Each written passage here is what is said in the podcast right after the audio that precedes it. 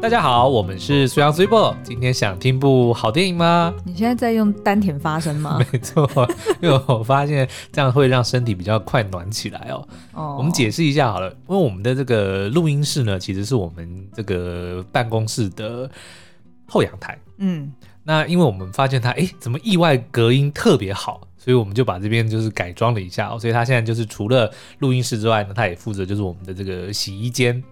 那但是呢，他因为本身是后阳台哦，所以呢 非常的冷。那大家也知道这几天的确气温很低哦，所以呢也要注意保温。那但是呢，我们现在是礼拜六的晚上，嗯，大概八九点左右，所以气温呢 真的是有一点难以忍受。对。那我为了要让自己身体比较快热呢，除了这个一杯热咖啡之外，我也要用全身的力气来讲话。也可以喝酒。喝酒也可以暖的很快，对，对，但是酒本身是冷的，所以我宁愿直接喝热的。Oh, 对，OK，好。好，Anyway，那我们今天要聊什么呢？呃，我们今天早上就是在这个 routine 的，就是在滑 Netflix，讲说，哎，我们可以看看什么，或者说，哎，有什么新的作品可以看哦。那滑滑滑，就哎，突然滑到一部电影，叫做《型男飞行日志》，英文叫做 Up in the Air。那我们就突然呢，勾起了一阵回忆。对，就是出差的回忆。没错，这部电影其实我们很早以前就看过了，然后一直也都很喜欢。呃，我记得有推过一两次在我们的 Facebook 或者是 IG 上面，但是都没有好好的来讨论过。但是其实呢，这一部可以算是 Super 跟我的私房爱片。那除了呢，演员是有这个 George Clooney。这个超级大帅哥当男主角之外呢，还有那个时候才刚刚出道没多久的 Anna Kendrick，对，就是演《歌喉赞》的那个女主角，那个女生哦，嗯、呃，然后里面也有一些蛮多的配角，像有那个奥斯卡最佳男配角的 J.K. Simmons，嗯，然后还有那个 Vera Farmiga，嗯，就是演那个丽英宅的那位很有气质的女主角，对，呃，然后后来还有那个 Zach Galifianakis。也有也有客串，哦，对对对对对对，要仔细看才会注意到。嗯、然后还有 Jason Bateman，嗯、就是呃，因为这部电影有一段有一有一有一阵子了，所以看到蛮多大牌的演员，其实那个时候都还不是一线，所以也也也应应该是如此，才可以把他们全部凑在一起哦。第就打造了这一部非常经典的一部电影哦。对，我记得没错的话，它还有入围奥斯卡最佳影片。有，嗯，所以呢，就是不要小看哦，好像是一部小品，可是其实呢，不管是在执行上，或者是它呃让你看片的这个过程呢，乃至于它的后劲都是非常的强的，这也是我们也是非常推荐的一部片。嗯、那这部片呢，刚刚 Super 有提到，让我们想起了出差。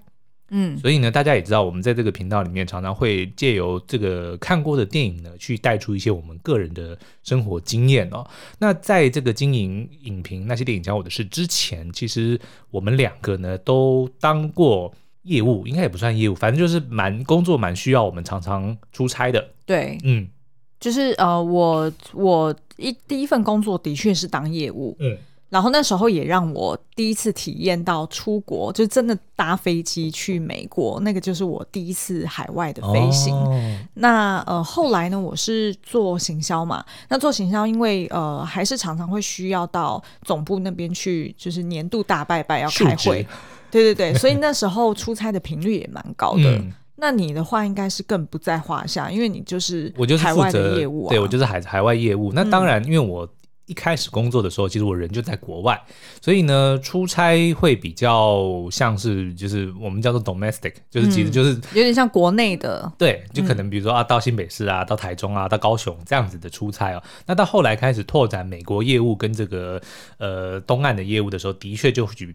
会比较需要长期的出差，嗯，但是我自己印象最深刻的是，反而是回到台湾的总部之后，他又把我派回去做美国业务。那个时候的确就是呃非常长时间、长期、频繁的出差。对，所以我们两个对于出差经经验或者是回忆，其实都还蛮深刻的。嗯、所以呢，我们在看这部片的时候，就忍不住一直回想到就是自己以前的过往，嗯、然后也有累积一些。那叫什么？know how 或者是不撇步，就是不能让见不得光吗？对对对，离职之后我们才敢讲出来的。所以呢，今天我们除了要介绍这部电影的一些蛮不错的呃生意之外呢，我们也会分享我们自己出差的一些小秘密，或者是说小秘诀。对，就是说如果你接下来还有机会出差的话呢，相信会让你的旅程更愉快。对啊，然后而且因为。就是过去这一年，就是二零二零年，其实大家都困着嘛，都不能对，都被都没有办法出国，然后再加上现在二零二一年，其实海外的这个呃疫情也都还蛮严重的，所以我们预期呢，就是能够恢复正常的这个出差或者是呃旅行的话，其实应该还要好一阵子。我估计至少还要个半年一年。才会稍微正常一点。对，嗯、所以如果是这样子，就是只能靠电影来 来来止痒、嗯。好，那我就先来讲一下电影好了。嗯，那《型男飞行日志》的男主角呢，他叫做 Ryan Bingham，就是好像叫分成宾汉吧，嗯、对不对？那他呢，他的这个公司非常特别哦，呃，是专门炒人鱿鱼的。也就是说呢，很多的大公司在裁员的时候呢，他们不亲自动手，就是老板他不会出面。告诉他的员工说：“哦，你被炒鱿鱼了，或者说，呃，你你被解职了。”而是他是另外去聘聘请外面的公司来帮他们做这些事。其实这也有点像是后来那个乐高他们也 outsource 嗯 HR 部门。嗯、OK，就是等于是这种处理人事，然后有非常多的就是。呃，杂事要处理，嗯、或者是有很多程序要跑的，dirty works，对，就直接就是 outsource 给外面的人了。嗯、OK，那他们呢，就当然除了最主要的任务是给予员工们那个 the bad news，就是说 you're fired，、嗯、对，但他们不会这样讲啦，就是跟他讲说，呃，your position is no longer available，嗯之类的，就是婉转的告诉他们，就是说你被炒鱿鱼了。之外呢，他们也是负责后续的，比如说会有 counseling 啊，或者是。呃，帮他们安排别的就业机会等等的，就算是一条龙的服务啦。那但是 Ryan 呢，他是这间公司算是蛮呃蛮有资历的一个前辈哦，所以他的任务原则上呢，就只是出马当面告诉这些员工们说你被炒鱿鱼了。因为这个呢，我们乍听之下好像说啊，就是一个呃很任何人都可以做到，反正我就只是呃心无。心狠手辣的告诉你说你被你被炒了，但是其实我们看电影的过程中发现这一件事情呢，其实是一门艺术。对，当然除了讲话的时候呢，你要避免说啊造成二次伤害之外，你也要站在一个很同理的心情，就让人家觉得说哦，今天虽然是你人生中最糟的一天，但是呢，其实也许并没有你想象中那么糟哦。嗯，那在电影里面也有蛮多的这个。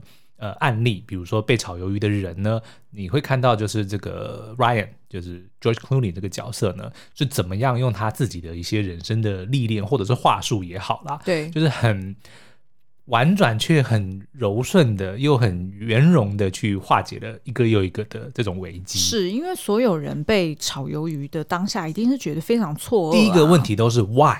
为什么？嗯，为什么是我？为什么被炒鱿鱼？嗯，对不对？但是通常呢，你基本上你已经没有任何的转换余地了，就是已经到这个地步了，嗯，所以他们就会呃最常用的这个官方话术就是说，其实问题不是在为什么，而是你接下来可以干嘛。对，就等于是把他们的注意力导到后续你该做什么。嗯、对，那事实上呢，他们在被炒鱿鱼的当下，也会拿到一个资料夹。那资料夹里面都是准备好的那些，譬如说，呃，你会拿到几个月的遣散费啊，嗯、然后你后续是不是还有医疗保险等等的这个福利，然后再就是相关的呃辅导就业的 program、嗯。那基本上呢，它都是很简单的。当然，他在戏剧上表现，他也是不能讲太多细节嘛。对，所以他就是现场就直接讲说，你要的所有答案都在这个 packet 里面，就是这个资料夹里面。那你就是回去好好看，然后我们接下来会有人来跟你呃联系，然后看看你还有没有什么其他的问题。那通常呢，大家在那个当下，就是可能个性比较嗯。怎么讲？比较比较单纯的人，可能就会呃唯唯诺诺的，然后就很伤心的离开。嗯、但是有一些人可能反应比较大，他可能就是在情绪上面，他就会觉得没有办法控制自己，或者说没有失去希望，或者被赶到公司背叛，就各种情绪都有哦。嗯、对，因为其实他们在当下一一旦被告知之后，他们一出了这个会议室的门，他们就要去收拾自己的呃私人的这个物品。嗯然后呢，就要呃被告知说要低调的走出去，低调的离开。所以其实是真的是蛮 shock 的，嗯、因为等于我记得还有看到其中有一个人就讲说，好像你经历了一场丧礼，对，但是那个丧礼的死掉的人是自己，嗯，对，没错。好，那这个当然呢，Ryan 他因为呃做这份工作，所以他就需要呃常常在世界各地，特别是在美国里面。呃到处的去出差哦，所以呢，他也爱上了呃这份工作，或者我觉得可能反过来是因为他天生就是呃不喜欢有一个。固定的家，他喜欢居无定所的感觉，嗯、才让他诶做上了这份工作，也也有可能哦。对反正 anyway，就是他，我记得电影里面有讲说，他一年可能会出差三百二十二天，嗯，这么长哦。也就是说呢，他还有 四十几天是。必须要很悲惨的待在家里，就他非常的不喜欢回家。对，然后他跟他自己家人的关系也很疏远哦，所以呢，大部分的电影里面，我们就看到他是如何很帅气、很潇洒的，就跟我们呃叙述说他是如何的去享受他在空中的这个人生。嗯、你看他电影叫做《Up in the Air》，对就是在空中的意思哦。然后呢，呃，里面当然也有很多，我们待会会分享，就是他教我们如何在出差的时候能够更有效率、更顺畅的这个旅行哦。嗯、对，好，但是故事的发展呢，就是他当然是一个非常资深的一个老鸟嘛，嗯，那但是呢，公司还是认为说，哎，他们这样子的呃这种做法，就是人必须亲自去到每一个员工面前去炒鱿鱼哦，太太贵了。他光是人事成本一年可能就不知道花多少钱。你看他像他一个人一年如果出差三百二十二天，你看又是除了飞机票啊、住宿费啊、食宿啊，然后什么什么加急之类的，的确是非常的贵哦。所以呢，他们就呃聘请了一个非常呃有潜力、很有野心的一个年轻的女孩子，叫做 Natalie。也就是呢，这个 Anna Kendrick 所饰演的角色哦，那他进来的时候呢，他就觉得说，嗯，他有这个信心，也有这个自信，要能够改变这个产业，所以他就在推行一个就是呃线上的 炒人炒鱿鱼的系统。就可以让呃任何人在任何时候呢都能够做到这份工作，他们就不需要花这么多的钱跟时间让这些人这样子跑来跑去哦，就有一点像是那种客服系统嘛，有没有？就是也是那种线上的，对对对，接到电话，然后他就可以带你走一个流程，嗯、然后所以他们也认为。照理说，炒鱿鱼不就是那几个步骤吗？对啊，所以就把它写成一个流程图，就可以按图索骥。甚至你人都不需要面对面，对不对？你只要做个视讯，就可以告诉人家啊，你被炒鱿鱼了。那当然，那个 Ryan 呢，我觉得他听到这个消息的时候，他非常的不高兴。我觉得有两个原因，第一个，因为直接就告诉他说，你以后再也不能够旅行了，对，你就要留在家里。那这个当然他绝对不想。可是我觉得真正触犯到他的这个底线的是。他觉得他的职业被小看了，因为他认为呢，即便是炒人鱿鱼，其实呢是有一个所谓的 dignity 在的，是一个尊严。嗯，不管是你自己，或者说尤其是被炒的那个人，你必须要给他有剩下的一个尊严，你不能连面对面的跟他讲的勇气都没有，然后就冷冰冰的就叫他走。因为有很多的人，他可能是为了这间公司付出了一辈子的心力，那就突然你叫他走就走，然后你还没有给他一个 courtesy。当面找个人来跟他讲，是有点像是我们平常在讲的见面三分情嘛，嗯、对不对？就是如果你连面都没有。Show up，对，那就会感觉就是你根本就不 care，你就是好像把它用过即丢的感觉。对，所以你看那个我印象很深刻，就是电影里面有讲那个女孩子 Natalie，她后来跟她的男朋友分手哦，然后男朋友就是传一封简讯来，所以 Natalie 就非常的难过，说哦，我的男朋友跟我分手 over text，然后那个 Ryan 就讲说 just like firing somebody over the internet，对，就很聪明啊，对，就是就就等于说。他连这个当面告诉你的这个 courtesy 都没有哦，所以呃，Ryan 当然就不能够接受这种所谓的用新科技然后远端炒人鱿鱼这件事。嗯嗯。那但是当然公司因为能够节省大幅的成本嘛，所以他们还是很努力的想要推这件事情哦。所以就跟 Ryan 讲说，好，不然那你就带着这个 Natalie 这个这个小女孩，你就带她去参呃一趟你的这个旅程哦，就是顺便告诉她这这个整个。产业是怎么运作的？你的工作是怎么做的？那我们回来再说。所以他就带着这个小女孩就踏上了这一个旅程哦。那所以这个就是故事的主轴。嗯，那当然我很喜欢这部电影的，就是说除了刚刚讲到的这个职场的东西之外呢，他也有他个人的一些心理，比如说他会慢慢的揭露说为什么他会呃喜欢这样子的人生，然后这样子的人生跟他自己本身的家庭有没有什么关联，然后他后续。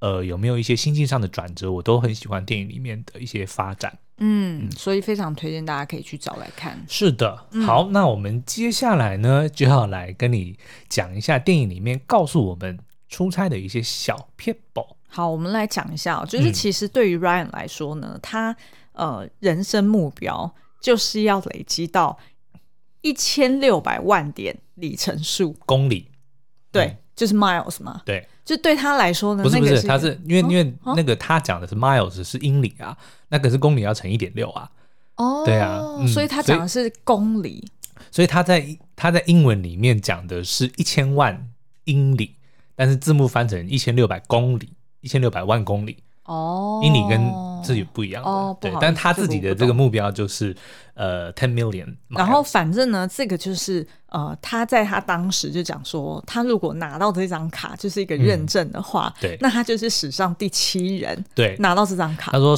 踏上月球的人还人数还比这个多，对，所以他就觉得说，哎、欸，这个是一个他人生的里程碑，他一定要完成。嗯、对，所以呢，他基本上就是呃，能够。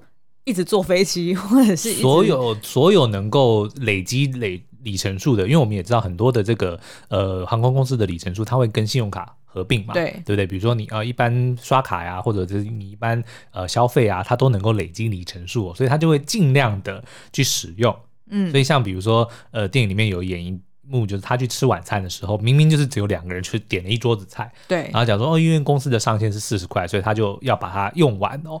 那不管怎样，就是刷这张卡就可以累积到那个里程数，所以就养成了他这种就是、嗯、呃尽量的花钱，然后都是所有的钱都要累积到那张卡上面。而且他也会觉得说，就是在机场，然后到饭店，然后到就是整体的这个流程，嗯、他非常享受那种。就是所有东西都掌握在手里的感觉，嗯，因为你去到机场报道，你刷了一张你的 VIP 卡，对，人家就马上立马就说，哦，Ryan 先生你好，然后今天想叭叭叭叭，然后就已经这个无可厚非啊，啊我们每次去机场，对不对？就算是只有买经济舱的票，我们还是会忍不住瞄向那个。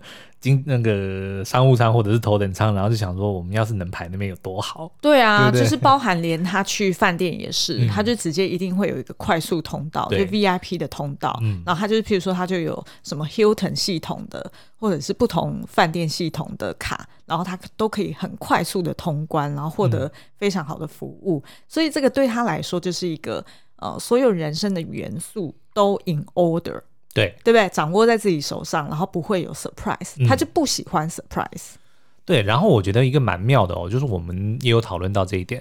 通常如果你在旅行的时候呢，你要么就是离开一个地方，嗯、或者是你要到达一个地方，这个就是旅程的定义嘛。对，对不对？可是呢，Ryan 他却很妙的是，他最喜欢的就是中间那一段。嗯，他不喜欢离开，他也不喜欢到达，他就喜欢，他就享受那个。一直在 travel，就是 traveling 的嗯这个感受，这个就是他的人生，所以他也呃研发出了自己的一套的这个理论哦。比如说呢，他会呃偶尔会去参加一些这种演讲，他去做演说，就是励志演说，嗯、但他都是教人家要去 avoid commitment，就是要避开任何的承诺。对，也就是说他会他的开场就是说，想象你的人生是一个背包，然后呢，你就开始往里面塞东西啊，比如说你的家具啊，你的家当啊，你的。家人啊，等等的，嗯、然后你就会感觉到这个背背背包很沉重，让你根本没办法移动。嗯，但是人生就是要不断的往前行嘛，嗯、所以当你背着这么沉重的东西，你要怎么办呢？所以他就是不断的跟人家讲说，你要断舍离，对人生中不要有任何的 attachment，他就不断的跟大家在阐述这样子的理念哦。这个就是他说的空背包理论，对，空背包理论。然后呢，他也的确在他的这个呃。行为上面也都身体力行哦，所以我们我们先休息一下，待会回来再告诉你。你知道世界上最难抢的银行在哪里吗？嗯，华南银行。Why？因为抢匪们每次要去抢的时候就说：“哇，难啊！” 不是啦，真的呢，有一座很知名的西班牙银行，嗯，它不仅开在西班牙陆军总部的对面哦，嗯，只要银行有任何的风吹草动，军方呢就立马可以来支援。然后，而且呢，西班牙银行还有一个呃全天下最难破解，然后深藏在地底四十几公尺的金库哦。这座金库呢，就是马德里金库。嗯，是真的吗？是真的哦。在几十年前呢，还没有高科技可以运用的时候呢，它就已经被设计出来了。嗯，那它利用的就是呢上方的地下河流、广场，然后以及它的喷水池等等哦，来守护这座金库。那只要有人入侵呢，这个机关就会被自动开启，用这个池水去灌满整座建筑哦。哎、嗯，这个好像是你上周就去看的那一部电影吗？对啊，就是马德里金库倒数九十分钟。嗯、那当初呢，这个片商他就是根据这个真实的金库去设计出一个窃盗的故事，而且呢，他们还把时空背景设定在二零一零年的七月份。因为呢，当时就是西班牙足球队进入世足赛去抢夺冠军哦。嗯、那在他的这个广场就集结了上千，呃，大概就是好几千人的球迷在关注这个球赛，所以呢，他们就可以设定说，诶，在这个关键的两个小时之内，让主角们去闯入这个金库。然后呢，他们还去假想说，如果马德里金库的机关是这样子设计的，那在现实中呢，它要用到哪些工程啊，或者是哪些科学基础，才可以破解这个古老的机关哦？哦，原来如此。所以那这样听起来，这些建立在真实历史上的设定，不仅增添了悬疑，还有刺激感。也会让你在观影的时候特别留意这些细节吗？对啊，马德里金库倒数九十分钟呢，将在一月十五号周五上映。喜欢犯罪斗智类型电影的朋友们，不要错过喽！欢迎回来。好，那 Ryan 呢，刚刚有讲到他的这个空背包理论呢，就是要到教大家怎么样的断舍离。所以第一个最重要的一点呢，就是 Travel Light。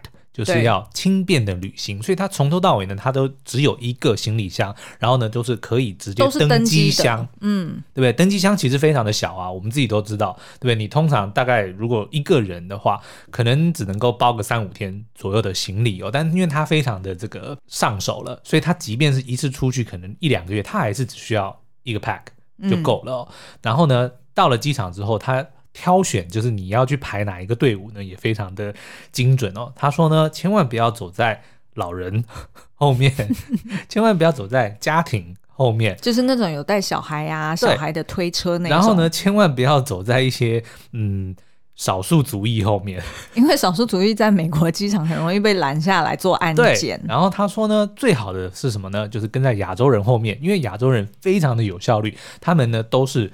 精英中的精英，一样的行李非常的少，他们就连鞋子都是那种非常方便穿脱，因为去美国基本上你是要鞋子都要脱下来的，对，所以他们就是为了效率而生的一个 品种，一个品种。人家说你就跟在这些人后面，你就可以保证会走得比较快。事实上，我们自己的经验也是这样子啊。对啊，是没错啊。因为如果是亚洲的亚洲人，嗯呃，很多好，要么是单身的那种背包客。就是商务客啊，对，要不然就是商务客。嗯、对，那商务客其实会来到美加出差的，他也是都很熟练了。嗯，所以基本上呢，你跟在他后面准没错，就可以过得很快。我跟大家讲一个故事哦，我那个时候在出差到美国的时候，我的 partner，呃，好死不死呢，他是巴西籍、巴西裔的台湾人。他其实他哦，对，他是台湾人，对，就他的护照是巴西护照。那我们那个时候应该是大概二零。零八年吧，反正就是二零一零年左右哦。呃，也不知道为什么呢，这家伙每一次只要过海关的时候呢，就一定会被拦下来。然后呢，后来他的登机证上我有看哦，直接印出来的上面，他直接就打叉了。哈也就是说，这个他他不是说不能进，就是说这个人一定会被拦下来做严格的检查，就是好衰哦。对，那我又不能丢下他，所以我们到后面就是直接我都不用等他叫我了，我就是那个。一进一进那个安检的那个门，我就直接鞋子一脱，我就我就往前走，因为我知道我跟的那个人，我一定会被拦下来啊。嗯，我们就已经熟练到这个地步。对，重点是呢，因为我们那时候出差哦，我们还要得要带我们的机器啊。你记得那个我们以前那个 DVR。监视系统，然后还有一个很像那种大台的，它就是一个录影机、录放影机的感觉。对，里面还要装硬碟。那所以过海关的时候呢，一定会叫、啊。你可以想象，X 光机里面就会显示一台非常精密的仪器。嗯，那所有几乎呢，大概。嗯，可能十次里面有一半呢，就会引起很多海关的人围观，然后大家就在研究说这是什么东西，嗯、然后我们还要跟他解释说这个是什么，这是硬碟，然后这是 camera，然后直接接上去怎么样怎么样，然后他们才会放行。嗯，所以就是我们那个时候就已经非常的习惯，就这一切就说啊，只要经过海关的时候就会有很多的麻烦哦。嗯、所以当看到电影里面他讲说哦，你要跟在亚洲的商务客后面，你就可以快速通关，我们真的是觉得很有感。对，嗯、然后呢，再就是呃，他其实，譬如说去机场休息室，或者是呢，他要租车，呃，或者是在饭店里面吃 room service，嗯，其实这也都是我们非常熟悉的一个环节哈。对，然后呢，我的习惯呢，永远都是一定要先订好。那我觉得这个就是所有的东西啊，对啊，租车啊，饭店啊，因为很多人呢，我之前也也有过同事，他们是怎样？他他习惯是到了现场再做，他只做第一个晚上的，他说后后面的再再说。可是我自己是很不喜欢这样，我都是想要基本上整个行程全部排好，全部排好才可以确保。嗯、因为尤其是美国的租车，你很多的时候呢，你是你如果不早点订，你有时候到那边你根本就没有车可以租。哦，对，就可能会租到不想要租的那个车型，有时候还 甚至完全没有车。啊，那么夸张？对啊，因为你如果你 book 好了，他到时候没有车，他一定会想办法生一台给你。嗯、可是如果你原本就没有定位，你在那边你就是没有车啊，嗯、那你要怎么办？对，不可能叫计程车，那公司不会付那个钱的、啊。对，没错，对不对？所以我都是习惯先全部订好了。哎，那你们那时候出差应该是不能不能申请休息室吧？呃，没有没有，我们那个时候还蛮蛮好的，是公司应该是跟航空公司或跟旅行社有有协议的，他们就是有 quota 说哦，一年他可以给几张银卡哦。对，那那个时候当然就是看你跟老板的关系好不好，因为是老板决定谁可以用嘛，对不对？那我们当然那个时候的老板是我们的媒人，对不对？哦，所以对，当然没话说，我们的名额都是被保证的。嗯，嗯，那饭店呢？饭店你可以，他他就又给你一个预算的上限，对不对？我觉得这个就是我们要分享的，就是你要先搞清楚这个公司的规范是什么。我们那个时候我记得饭店呢，他说呢上限是五十块美金，嗯，一个晚上。嗯、那五十块美金大概现在就是一千两三百块，嗯，其实很少哎、欸。对啊，说实在的，就是要。住那种连锁的，对，很很便宜的某对 motel。所以呢，有一招呢，就是自己订饭店，就是不要叫秘书订饭店，然后自己订，然后呢，你还是没有钱啊？不是自己订，然后呢，就可以直接讲说啊，不好意思哦，我现在只能够订到这个时间。就是我刚刚讲说，出发前要先订，但是不要这么快订好。出发前一天再去订，然后你就可以 make the make the case 说不好意思，我们的行程刚刚才决定，所以我去订饭店，然后我都订不到便宜的，现在只能够订到这样，那不好意思，但是你先报备，嗯，就没有问题。OK，你不要去到再再做这件事情。然后说你后来都是住多少钱呢？其实我也不是刻意会住比较贵，但是最后大概都落在七八十块左右，就是贵一点点，哦、但是又没有到很夸张。嗯，对。那那这种价钱就是那种什么 Super Eight。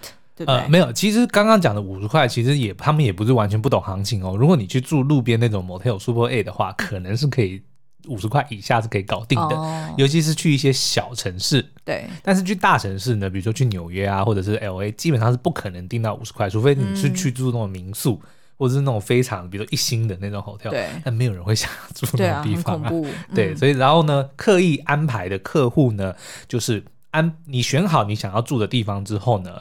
然后你再来约当地的客户，因为 其实我跟你讲，很多的这个本，我像我们的公司，等于你是先挑你自己要住的地方，因为他要，因为你要 make the case 的时候，比如说为什么我要订这里，然后你看说我的客户都在这里，嗯，我已经告诉你我的行程，我第一天要跑几个，我第二天要跑几个，嗯，然后他们都在这边，那你让我住这里，我就可以完成这个任务，嗯，你如果不让我住这里，你要让我住比较远，那我今天可能就拜访不到五个客人，我只能拜访到三个客人，对，那我得要多住一天。嗯，那就会更贵。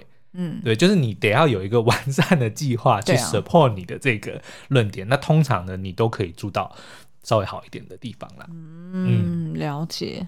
那如果说是呃，就是你如果是要住这种连锁型的饭店，嗯、通常就不会叫 room service 的吧？呃，因为它还是有这个 quota 呀。一个晚上我记得一餐是二十块美金。嗯，好少，真的好少，好可怜哦，好可怜。对啊，通常就是吃 Taco Bell 啊。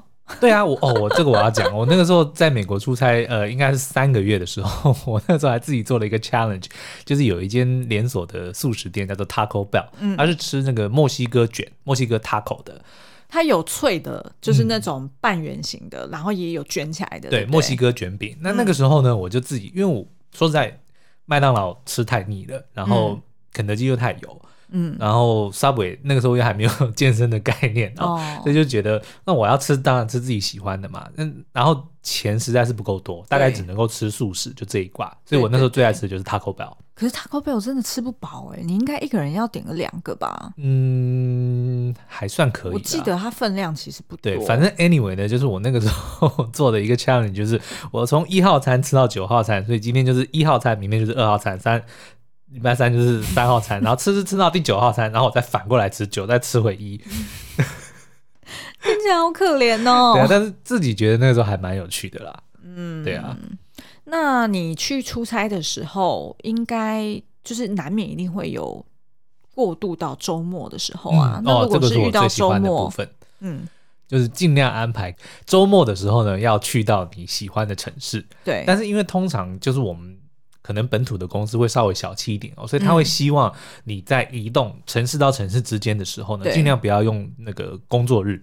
对，就是要用周末的时间，你自己。他们最希望是能够让你在哎，而且我还记得回来其实是不会补假的，嗯、对不对？当然不会补假、啊，就是他那个周末他就认定就是说，因为他还是他该给你的补助还是有，就是饭店的钱还是照付，然后吃饭的钱还是照付，所以他也会认为说，啊、那那个就是让你在玩嘛，嗯，对，但所以他也会希望你说你的通勤，你的 travel。是留在周末在做，嗯，比如说你可能啊五天工作日都在同一个同一个城市，嗯，那你要去换下一个大城市的时候，就是在周末在移动，嗯，那我们当然当然就会做一些这个怎么讲，诶，乾坤大挪移，嘿。因为其实客户我们都已经全部都弄好了嘛，所以比如说通常到礼拜五的时候呢，我们就会尽量的。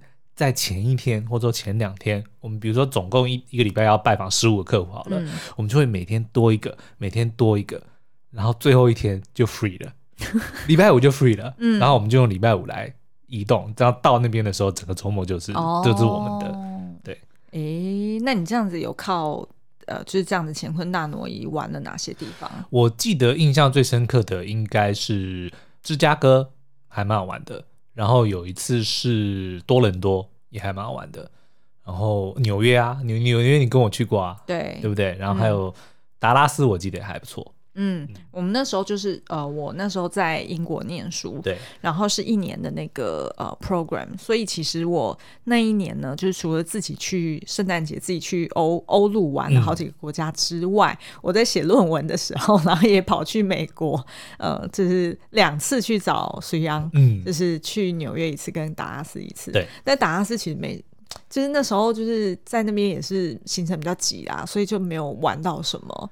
然后反而是纽约就玩到比较多，我们还去看了那个 Chicago 的那个 musical，音乐剧，嗯，对。嗯、然后再就是呃，你后来回来之后有去日本出差，嗯，对，去参加游戏展，嗯，然后那时候我也跟去了，就是这种带眷属的也是蛮不错的。对，这个其实呢也是一个秘诀哦，因为你看像电影里面，他们常常就会有，比如说在周末的时候呢，他们呃，因为后来这个 Ryan 他有遇到了一个。呃，心仪的女孩子哦，就是也是跟她一样，呃，是以这个常常出差为生的一个一个一个人哦，所以他们呢就常常会约说，哈、啊，这个周末我们会在哪里？然后我们就相约，就是在那边可以度个周末这样子哦。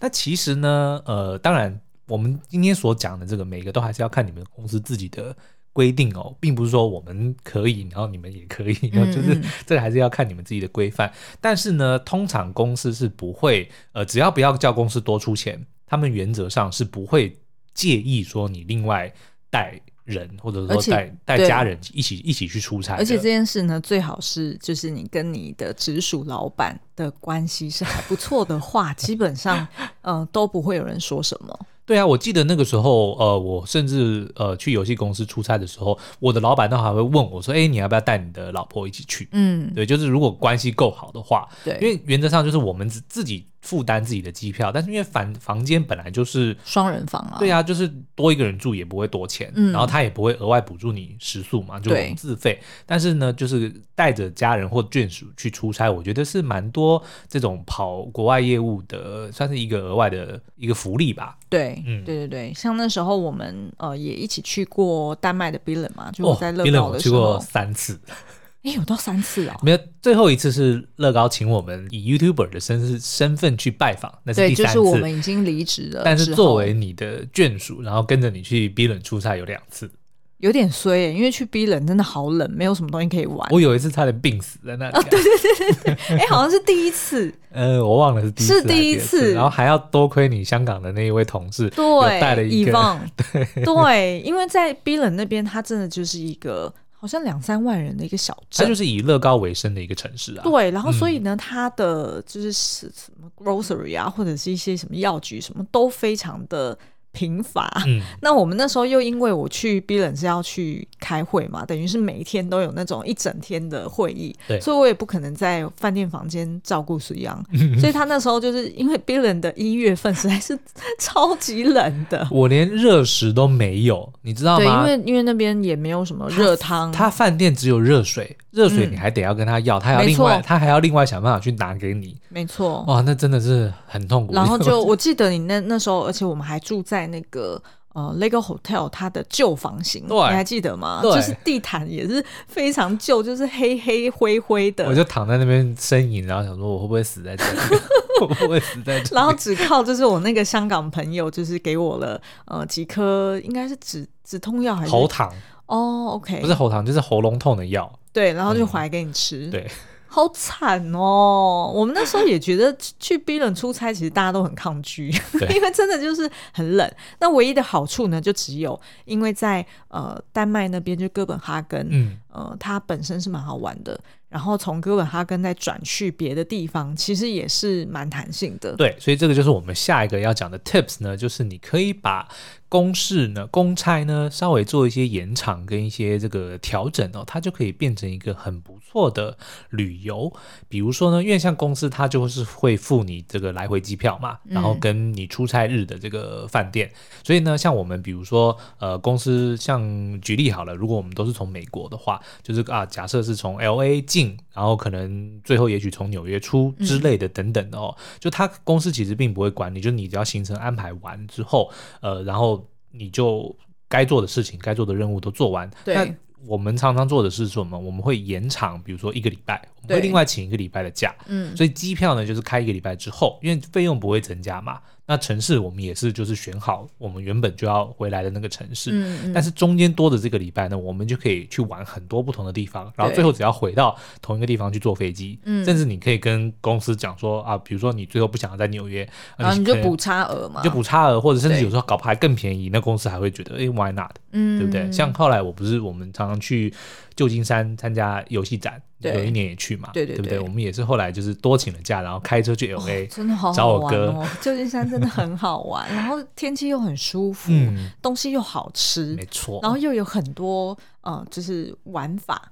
对，就是玩历史的、玩风景的，什么都有。对，我们后来去欧洲就更厉害，像你那个，你刚刚讲 Billund 嘛，对不对？我们不是从后来从 Billund 就直接坐火车坐到柏林，嗯，德国的柏林，对对对对，对不对？那个也很好玩。对对啊，所以呢，就是你可以在合理的情况之下呢，加上一些哎个人的假期哦，然后呃就可以让你原本的出差变成一个哎很不错的旅游。好怀念哦，但是不知道下一次再出国是什么时候了。嗯，半年一年吧，我觉得。OK，那你要听我第一次出差的故事？好啊，好啊。我第一次出差就是刚刚讲的，就是呃，在就是跟呃那个苏央同一间公司，就是呃做监视系统的嘛。嗯、然后那时候呢，我呃应该是二十四还二十五岁，嗯，从来没有出过国。然后，但是第一次出国就呃要跟另外一位男业务，嗯、就是阿霞。阿霞哈，两个人要一起去呃那个 Las Vegas，嗯，然后应该是 CES 办在那边吧，我记得，嗯，然后去那边呢，我们的任务就是反正就是业务嘛，然后所以你就是要带一大堆的产品，然后去到现场、嗯、去布展，对，然后在现场 set up，然后你要 present 给他们看。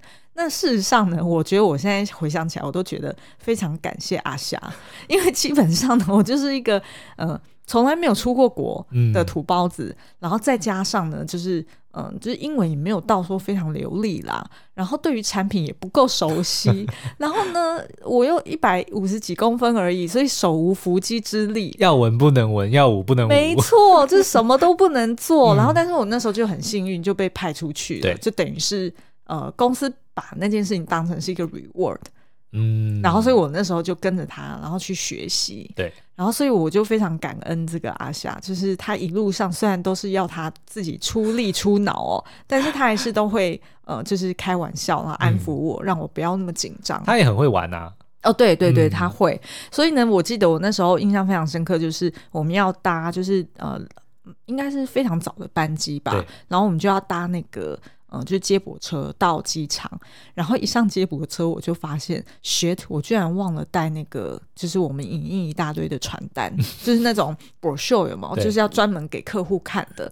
那事实上，你在国外你要印这些东西就很麻烦。嗯、然后，所以呃，毕竟是那个当年嘛，对，所以呢，我那时候我记得我在那个车上几乎都要急哭嘞，嗯、因为到了机场我也不知道怎么办，要怎么处理。但是还在台湾。对，还在台湾.但是我已经忘了后来这件事怎么落幕的。嗯、反正就是我那时候就觉得哇，出师不利，结果没想到呢，到了那个呃，就是 LA 的第一天，哇，真的是把我累惨了，因为一个人要拖两大行李，嗯、是大型的，我知道，因为产品都在里面。对，然后我们就是就是又要赶车啊，或者是呃，又是什么风雪什么的，因为那时候也是在，应该也是在一月还是三月，嗯、反正就是很冷，然后所以那时候就是。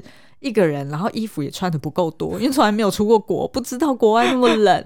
然后呢，又这样子拖着行李，然后很可怜，然后这样子拖到饭店，然后想说啊，好不容易要就是入住了，可以好好休息。嗯、我还印象很深刻，那一年是南亚大海啸爆发的时候，哦、呃，应该是爆发后几个月吧。嗯、然后那时候呢，我就一边开着新闻，然后就一边觉得很恐惧，就是自己一个人住在饭店，就从来没有这样子自己在外面住过。嗯然后一看到那个床单，然后就想说：天啊，这个被子怎么那么薄？就只有一片而已。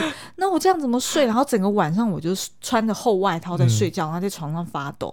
你知道为什么吗？嗯，因为国外饭店的那个呃床单，它事实上呢是两张 sheet，对，把棉被包在里面夹着，对不对？然后就把它。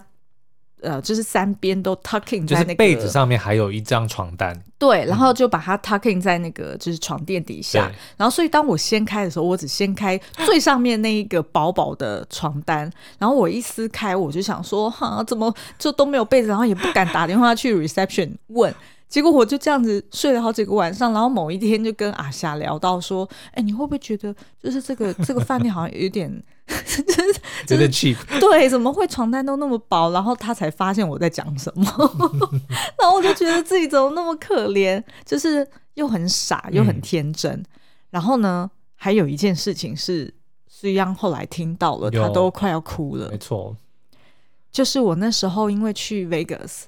然后第一次出国嘛，然后所以我就查了很多功课，就说哇，在 Vegas 你一定要看魔术秀啊，尤其是那个 David David Copperfield 大卫考伯菲。对，然后所以我就就是咬牙，那时候也赚没多少钱，应该起薪就是三万多块吧。对，然后所以那时候呢，就是省了好久，然后就买到了应该是几千块的那个。我记得你跟我讲一百多块美金。对的秀的票。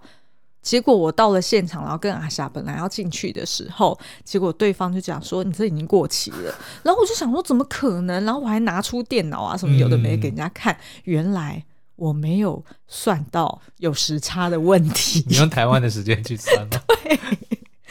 然后就这样子，然后就就好像现场阿霞就说，那就重新买票吧，嗯、所以就又再花一倍的钱这样子。有，然后我听 Cibo 讲那个故事的时候，我就想象一个非常瘦小的小女孩，然后在那边拖着行李，然后就想着说她存了那么久的钱，然后结果竟然。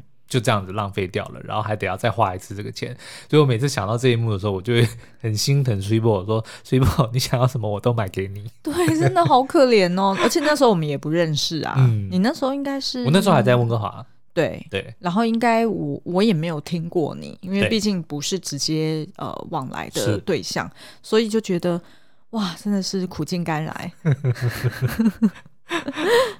好哦，那所以今天聊的这些出差的甘苦谈，不知道大家是不是觉得心有戚戚焉呢？是。那这部电影呢，就是呃《型男飞行日志》哦。除了刚刚讲的这个旅行或者出差的这些呃桥段很有趣之外呢，它其实职场上有非常多很深的东西可以聊哦。嗯、呃，特别是比如说梦想，或者是你的职涯这些东西哦。嗯职涯不是直牙，嗯 嗯嗯，所以呢，下次就是如果这一集就是大家觉得哎还蛮有兴趣，想要听我们聊更多的话呢，也欢迎到这个 Apple 上面呃帮我们五星留言告诉我们，那我们就可以在另外规划时间跟大家聊这部电影里面更多很有深意的东西。对哦，而且现在好像、嗯、呃，我今天下午看的 Apple Podcast 的留言已经恢复正常了哦，就等于是最新的留言已经可以。就是露出在最前面。嗯、好哦，那所以这最近都没有去留言的朋友们，可以 赶快五星留言，都帮我们冲一下人气喽。好、哦嗯，那今天节目就到这边，拜拜，下次再见，拜拜。